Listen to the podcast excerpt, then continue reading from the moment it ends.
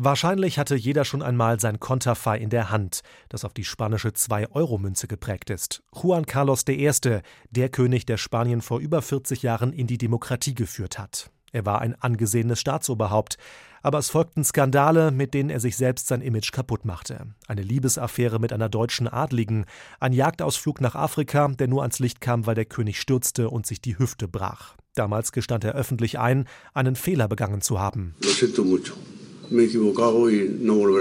Es tut mir sehr leid, so etwas wird nicht noch einmal passieren, so Juan Carlos im Jahr 2012. Doch zu diesem Zeitpunkt war der Grundstein für den nächsten Skandal schon gelegt, der letztlich der Auslöser dafür war, dass der Ex-König Spanien nun verlässt. 2008 hatte er ein Geschäft mit Saudi-Arabien eingefädelt. Es ging um den Bau einer Strecke des spanischen Hochgeschwindigkeitszuges AVE von Medina nach Mekka. Der saudische König überwies 100 Millionen Dollar an Juan Carlos, von denen 65 Millionen wiederum an seine deutsche Geliebte Corinna gingen. Durch ihre Stimme auf einem Tonbandmitschnitt flog alles auf. Du willst eine Kommission dafür nehmen, dass spanische Firmen das Zuggeschäft bekommen haben. Du sollst die spanische Industrie repräsentieren und kannst nicht dieses Geld kassieren. Immer neue Details des Millionendeals wurden bekannt, dazu weitere dubiose Geldgeschäfte, die zum Teil in die Zeit fallen, in der Juan Carlos schon als König abgedankt hatte.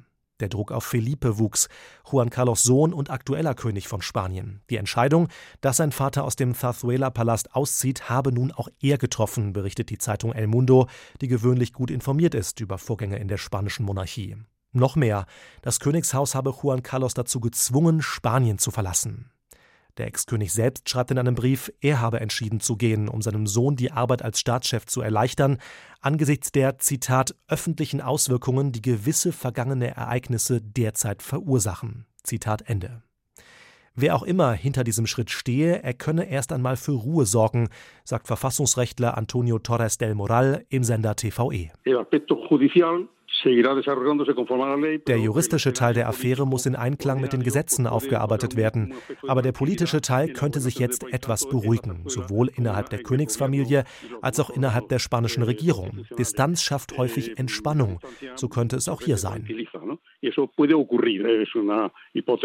Mehrere spanische Medien wollen das Ziel Juan Carlos schon herausgefunden haben. Demnach zieht er in ein Luxusanwesen in der Dominikanischen Republik ein. Ebenso berichten Medien, der ehemalige König habe Spanien schon verlassen.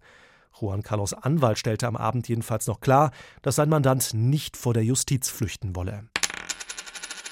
Dass Juan Carlos Gesicht ausgerechnet auf eine Münze geprägt ist, passender geht es kaum, denn Geldgeschäfte hatten es ihm nun einmal angetan.